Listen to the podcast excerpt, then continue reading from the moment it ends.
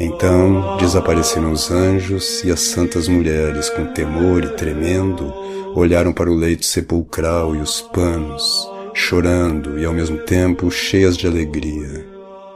Depois saíram, dirigindo-se à porta da cidade pela qual Jesus saíra para o suplício. Estavam ainda espantadas. Não se apressavam, mas paravam de vez em quando, olhando em redor, na esperança de ver Jesus ou que Madalena voltasse. No entanto, vi Madalena chegar ao cenáculo. Estava como que desvairada e bateu com veemência à porta. Alguns dos discípulos estavam ainda deitados, dormindo ao longo das paredes. Outros já se haviam levantado e estavam conversando. Pedro e João foram abrir. Madalena disse apenas: Tiraram o Senhor do sepulcro. Não sabemos para onde o levaram. Tendo dito isso, voltou ao jardim do sepulcro, correndo com grande pressa. Pedro e João entraram de novo em casa, disseram algumas palavras aos outros discípulos e seguiram-na depois apressadamente, mas João mais ligeiro do que Pedro. Vi Maria Madalena entrar novamente no jardim e correr ao sepulcro, perturbada pela corrida forçada e a tristeza. Estava toda molhada de orvalho. O manto caíra-lhe da cabeça aos ombros e os cabelos tinham-se-lhe soltado. Como estava só, teve medo de entrar na gruta, mas ficou no fosso, diante da gruta. Ali se inclinou para olhar para dentro do túmulo, através da porta baixa da gruta. Segurando o longo cabelo com as mãos, viu dois anjos de vestes brancas, sacerdotais, sentados à cabeceira e aos pés do túmulo, e ouviu ao mesmo tempo a voz de um deles. Mulher, por que choras? E Madalena exclamou, cheia de tristeza, pois não pensava senão no corpo de Jesus que não estava mais ali.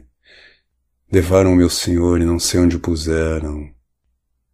Dizendo isso e vendo só os panos, virou-se logo, como quem procura alguém.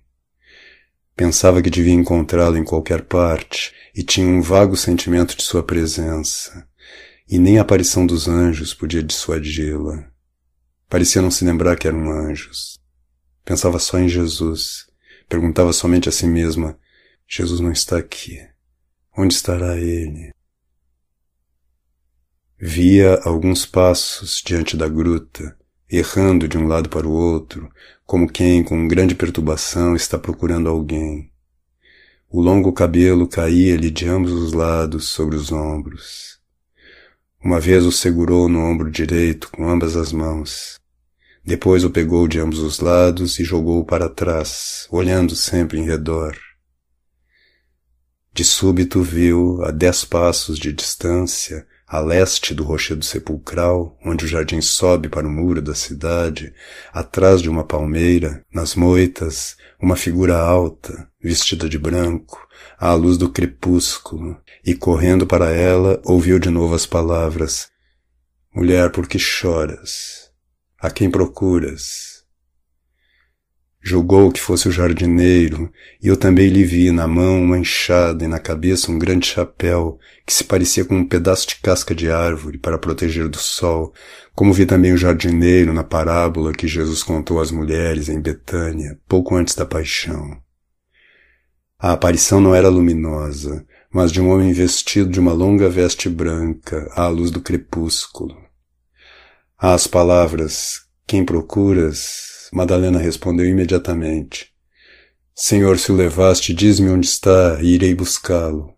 E ao mesmo tempo olhou em redor para ver se o achava ali perto. Então lhe disse Jesus com a voz habitual, Maria. Reconhecendo-lhe a voz e esquecendo a crucifixão, morte, sepultura, Madalena virou-se imediatamente e disse-lhe, como se ele ainda estivesse vivo, Rabone, mestre. E caiu de joelhos, estendendo as mãos para lhe abraçar os pés. Jesus, porém, ergueu a mão para a afastar, dizendo, Não me toques, pois ainda não subi ao meu Pai. Mas vai a meus irmãos e dize-lhes, Ascenderei a meu Pai e a vosso Pai, a meu Deus e a vosso Deus. E o Senhor desapareceu.